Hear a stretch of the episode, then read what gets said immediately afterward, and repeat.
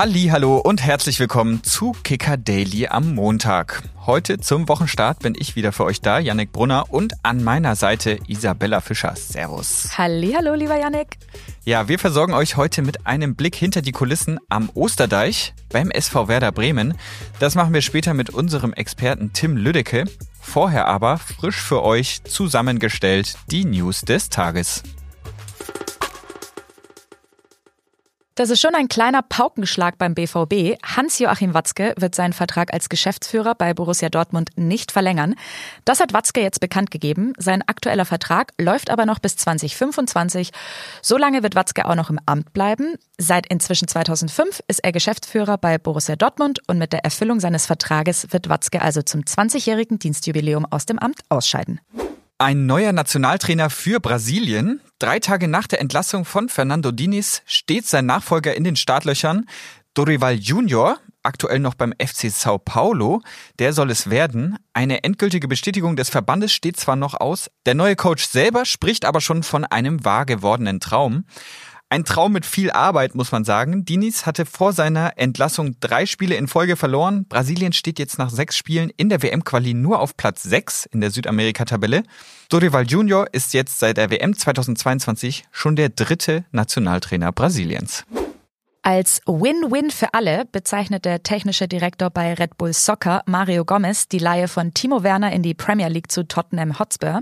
Offiziell ist zwar noch nix, aber Gomez sagt, Zitat, Deutschland profitiert davon, wir profitieren davon, weil wir einen Spieler ins Laufen kriegen. Er wird regelmäßig spielen, das ist das, was Tottenham uns vermittelt hat erklärte Gomez bei Sport 1. Werner will sich bei den Spurs noch für die Heim-EM empfehlen. In der Bundesliga spielte er in der Hinrunde für Leipzig nur zweimal von Beginn an.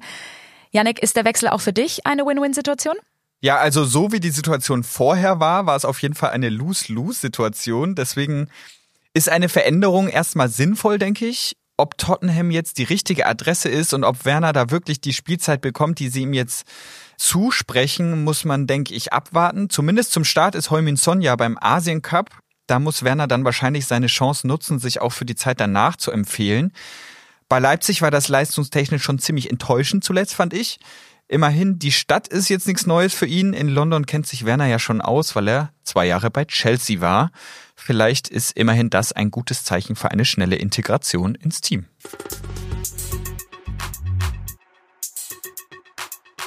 Für unser Thema des Tages schauen wir heute mal dahin, wo die Weser einen großen Bogen macht, nach Bremen. Und so richtig nach Plan läuft's ja gerade nicht bei Werder. Für das Gespräch haben wir heute unseren Bremen-Reporter Tim Lüdecke zu Gast. Hi Tim. Hi. Ja, das vergangene Wochenende haben ja viele Bundesligisten für eine Art Generalprobe vor dem Bundesliga-Restart genutzt.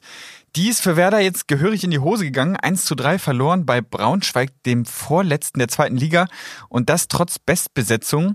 Was war denn dein Eindruck von dem Spiel gestern? Ja, es war schon relativ äh, auch wenn das Ergebnis letztlich ähm, dann schon noch Schlimmeres vermuten lässt. Also Werder hat während des Spiels schon, schon seine Möglichkeiten, dreimal Pfosten oder Latte, war auch die aktivere Mannschaft im Spiel. Aber grundsätzlich ähm, eine Woche vom Restart in die Bundesliga, 1 zu 3 beim Vorletzten der zweiten Liga zu spielen, das äh, hatte man sich natürlich ganz anders vorgestellt. Und äh, ja, Generalprobe hast du total recht. Die hatten sich extra Braunschweig als Gegner auch ausgesucht für dieses Spiel, für dieses letzte Testspiel vor dem ja, Restart dann in Bochum äh, am Sonntag, weil das halt von den Anforderungen schon auch ein ähnlicher Gegner sein wird, ähm, umschaltstark ekliges Spiel ähm, in Bochum, ähm, jetzt, jetzt ähnlich wie in Braunschweig. Also da, das wurde schon bewusst so gewählt. Und wenn man jetzt fragt, wie bereit wer da gewesen ist für den Restart oder welche der beiden Mannschaften bereiter war, dann ja, fragt man sich schon, warum der Zweitligist, der erst eine Woche später startet, das Spiel für sich entscheidet. Ja, und nach dem Spiel waren dann die Worte auch relativ deutlich. Also Clemens Fritz hat äh, erinnert an ein Spiel vor einem Jahr, als nach der langen Winterpause und der WM in Katar, ja, wer da mit einem 1 zu 7 in Köln gestartet ist äh, und da ganz schön unter die Räder gekommen ist und ja, hat gesagt, mit so einer Leistung jetzt wie in Braunschweig könnte das in Bochum durchaus auch passieren. Von den letzten acht Spielen in der Bundesliga hat Werder nur zweimal verloren gegen Leverkusen und Stuttgart. Jetzt muss man ja sagen, das klingt erstmal ja gar nicht so schlecht. Warum hätte man denn das Gefühl, dass die Stimmung trotzdem irgendwie zu kippen droht? Oder ist es nur der Eindruck von außen? Nee, also vor dem Testspiel hätte ich jetzt auf keinen Fall von Kippen der Stimmung oder so gesprochen. Also wie gesagt, gerade die Spiele vor der Winterpause, die waren total erbaulich. Äh, 1 zu 1 gegen Leipzig, 2-2 in Gladbach nach Rückstand und 2-0 gegen Augsburg. Also Werder ist jetzt gerade Tabellen 13. in der Liga. Das ist eigentlich auch der Bereich, in dem ich diesen Club irgendwie einschätzen würde von den Gegebenheiten, von den Möglichkeiten, vom Kader her. Von daher würde ich da jetzt angesichts dieses Testspiels gestern auch ähm, kein großes Fass aufmachen. Was natürlich so ein bisschen Alarmzeichen sein könnte, ist, dass der Kader schon relativ auf Kante genäht ist. Und ähm, da es jetzt nochmal ein paar Ausfälle gab, also Milos Velkovic fehlte, Amos Pieper ist mit Knöchelbruch sowieso ähm, wahrscheinlich für die restliche Saison sogar raus, sind da auf jeden Fall ein paar Probleme. Und Ole Werner hat gestern dann auch nochmal relativ deutlich ähm, auch seinen Wunsch nach Verstärkungen auf dem ähm, Transfermarkt geäußert äh, hat darauf hingewiesen, dass die unter der Woche mit teilweise nur 13 Spielern äh, trainieren konnten, was ja dann schon wirklich sehr bemerkenswert ist für einen Bundesligisten und dass das Spiel, das Testspiel, die sind jetzt seit Dienstag wieder im Training schon, aber das Spiel gestern am Sonntag war das erste Mal, dass die über den großen Platz gespielt haben. Also wirklich total schon ein Zustand, ähm, wo man sagen muss, da muss man wahrscheinlich schon nachjustieren. Bislang sieht es jetzt noch nicht danach aus, also ist noch keiner am Osterdeich vorstellig geworden, kein Neuzugang. Und dann gibt's ja noch immer so ein bisschen auch die Fragezeichen bei Raphael Boré, ob der vielleicht sogar noch den Abflug macht. Ja, du sprichst es an. Wintertransfers ist ja auch so ein bisschen heikles Thema. Dieser Abgang von Boré, der da im Raum steht, inwiefern bringt da die Unklarheit auch so ein bisschen Unruhe in den Verein und in die Mannschaft? Und was ist da der aktuelle Stand? Ja, also förderlich ist es nicht. Ähm, klar ist, es gibt ein Interesse aus Brasilien von äh, International Porto Alegre am Spieler. Es gibt ein Interesse des Spielers an einem möglichen Wechsel, weil er dadurch äh, wahrscheinlich fürstlich entlohnt werden würde. Also er soll ein Angebot vorliegen haben, das äh, sehr lukrativ ist. Und es gibt auch einen Berater von ihm, der ja medial sehr viel Wirbel sorgt aus Südamerika. Und ja, dann gibt es auf der anderen Seite allerdings auch zwei Vereine mit Eintracht Frankfurt, von der er ja eigentlich nur ausgeliehen ist nach Bremen für diese Saison und äh, natürlich Bremen, die ihn eingeplant haben für diese Spielzeit und erstmal Ersatz bräuchten, damit sie äh, ihn überhaupt ziehen lassen.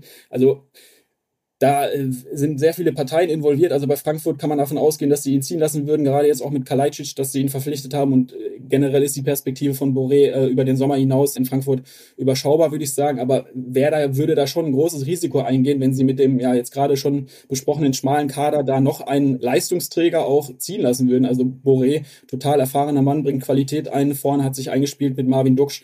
Das wäre wirklich ein Risiko. Du sagst, dass man dann wahrscheinlich noch jemanden holen müsste.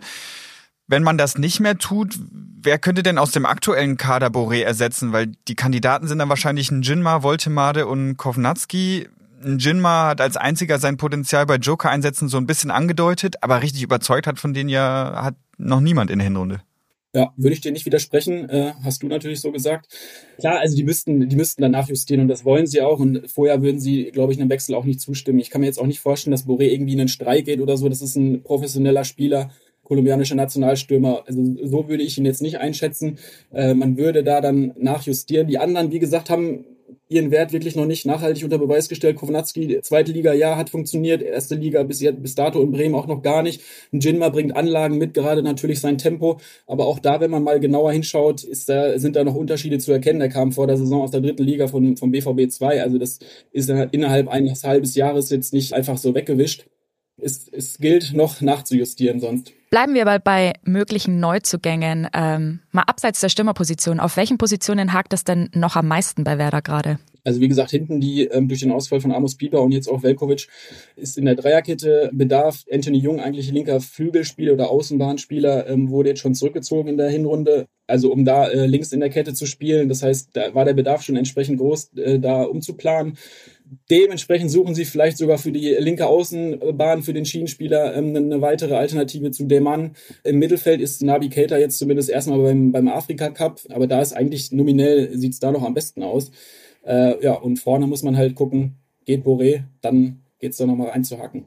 Vielleicht gegen Ende auch nochmal zu etwas Positivem. Du hast ihn schon angesprochen, der Sturmpartner von Rafael Boré, Marvin Duck, spielt ja wieder eine überragende Saison, muss man sagen. Sieben Tore, sechs Vorlagen. Ist das jetzt gut, dass wer da so einen Unterschiedsspieler in den eigenen Reihen hat oder auch eher gefährlich, weil man halt sehr abhängig ist von Duxch? Ja, das kann man ja immer so oder so sehen. Also ich äh, sehe es total positiv, äh, die, seine Entwicklung im vergangenen Jahr. Ich glaube, in Sachen Scorerwerten ist er, wenn man jetzt die vergangene Rückrunde dazu nimmt, glaube ich, mit wirklich in den Top 3 der Bundesliga. Ich, also Herrn Kane muss man vielleicht mal da rausnehmen, also beziehungsweise der kann mithalten, aber nur nach einem halben Jahr. Also wie gesagt, Marvin Duksch hat sich auch seine Nationalmannschaftsnominierung total verdient. Der bringt eine Sache ein, hat ja auch Julian Nagelsmann gesagt, diese Verrücktheit, diese Unbekümmertheit, dass man nie weiß, nimmt er den Ball jetzt Volley und der kann auch mal an den Wolken landen, aber dann kann er auch genauso gut im, im Knick landen. Also der bringt eine, eine Cleverness, diese Straßenfußballer-Mentalität, diesen Bolzplatz bringt er ein und ja, ist, ist wirklich total wichtig äh, für Werder. Also wenn der da vorne wegfällt, dann ja, dann, dann fragt man sich noch mehr, wer soll den eigentlich ersetzen? Er würde noch eine viel größere Lücke reißen. In den ersten sieben Spielen nach der Winterpause warten fünf direkte Konkurrenten in einem Klassenerhalt. Äh, es werden also wegweisende Wochen für Werder. Was muss passieren, damit Ole Werner und Clemens Fritz nach diesen sieben Spielen zufrieden sein können? Ja, lustigerweise hat das äh, oder diese Phase Ole Werner gestern nach dem Testspiel auch angesprochen, als er von den vielleicht wichtigsten Wochen der Saison gesprochen hat. Ich glaube, im Februar geht's dann gegen Mainz, Heidenheim, Köln und Darmstadt. Das sind natürlich dann die Teams, mit denen sich Werder auf Augenhöhe sieht, mindestens und wo es dann wahrscheinlich im direkten Duell auch darauf ankommt, sich gegen die durchzusetzen. In der Hinrunde hat man in Darmstadt und in Heidenheim jeweils zwei zu viel verloren. Das war natürlich äh, so gar nicht nach dem Geschmack und das war auch die schwächste Phase der bisherigen Saison. Gut ist, dass bis Februar auf jeden Fall die Mannschaft dann feststeht. Die Transferphase ist dann vorüber. Und ähm, ja, es stellt sich dann, wie gesagt, auch die Frage, ob Werder daraus gelernt hat, den Kader etwas breiter aufzustellen, eben schon angesprochen. Also in der vergangenen Rückrunde war es genau der, der gleiche Knackpunkt quasi, weil man da auch schon mit einem sehr kleinen, überschaubaren Kader in die Rückrunde gegangen ist und sich dann wirklich gerade noch so ans rettende Ufer Klassenerhalt gerettet hat. Wenn man sich die aktuellen Probleme anguckt, dann muss man da wirklich in, äh, gespannt sein, ob sie es diesmal besser machen, ob sie es diesmal äh, besser lösen. Ja, Tim, vielen lieben Dank für die Einblicke. Wir bleiben auf jeden Fall dran und haben dich bestimmt auch bald wieder für ein Update zu Gast. Bis dahin, ciao. Gerne. Tschüss. Ciao, ciao.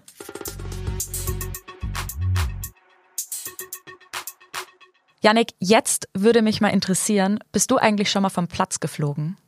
Ja, tatsächlich nur einmal, aber das war eine relativ unspektakuläre Notbremse, also jetzt nicht eingesprungene Grätsche Paulo Ottavio gegen Dabur mäßig, sondern eher ich bin zu langsam und muss am Trikot ziehen Level. Alles klar. Ähm, ja. Da ist nämlich in Italien eine ganz kuriose Szene passiert. Pasquale Mazzocchi ähm, hatte einen kuriosen, auch irgendwie ganz schön katastrophalen Einstieg bei seinem neuen Club SSC Neapel. Erst am Freitag wurde er verpflichtet, am Sonntag wurde er zur Halbzeit gegen Turin eingewechselt und nach vier Minuten flog Uff. er mit glattrot vom Platz, weil er Turins Valentino Lazaro bei einer Grätsche am Oberschenkel erwischte. Ja, jetzt droht ihm auch noch eine mehrwöchige Sperre. Neapel verlor 0-3, gebrauchter Tag für beide.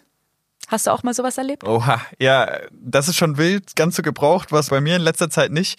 Aber lustigerweise schockt mich in Sachen schnellen roten Karten gar nichts in der Serie A. Ich erinnere mich noch an eine Szene letzte Saison. Da ist Moise Keane von Juventus Turin in der 89. Minute eingewechselt worden. Dann bekommt er den Ball, verliert den Ball und hackt den Gegner in die Beine und sieht glatt rot. Ähm, wie lange stand er auf dem Platz? 40 Sekunden. Boah. Und er hackt wirklich rein. Also das kann man nicht anders bezeichnen. Und das Absurde ist, ich habe vorhin mal nachgeschaut, das war nicht mal der schnellste Platzverweis der Serie A-Geschichte. Den Rekord hält nämlich Giuseppe Lorenzo. Der ist 1990 nach 10 Sekunden wieder duschen gegangen kurzer Arbeitstag. Das musst du auch erst mal schaffen. Ja. Liebe Grüße an der Stelle an unsere Kicker-Datenredaktion, die uns immer mit solchen Infos füttert. Ja. Das war's auf jeden Fall für heute vom Kicker Daily. Wir hören uns morgen wieder. Bis dann. Ciao, ciao. Kicker Daily ist eine Produktion des Kicker in Zusammenarbeit mit ACB Stories. Redaktionsschluss für diese Folge war 14 Uhr. Wenn euch Kicker Daily gefällt, freuen wir uns sehr über eine positive Bewertung auf eurer liebsten Podcast-Plattform und wenn ihr uns weiterempfehlt.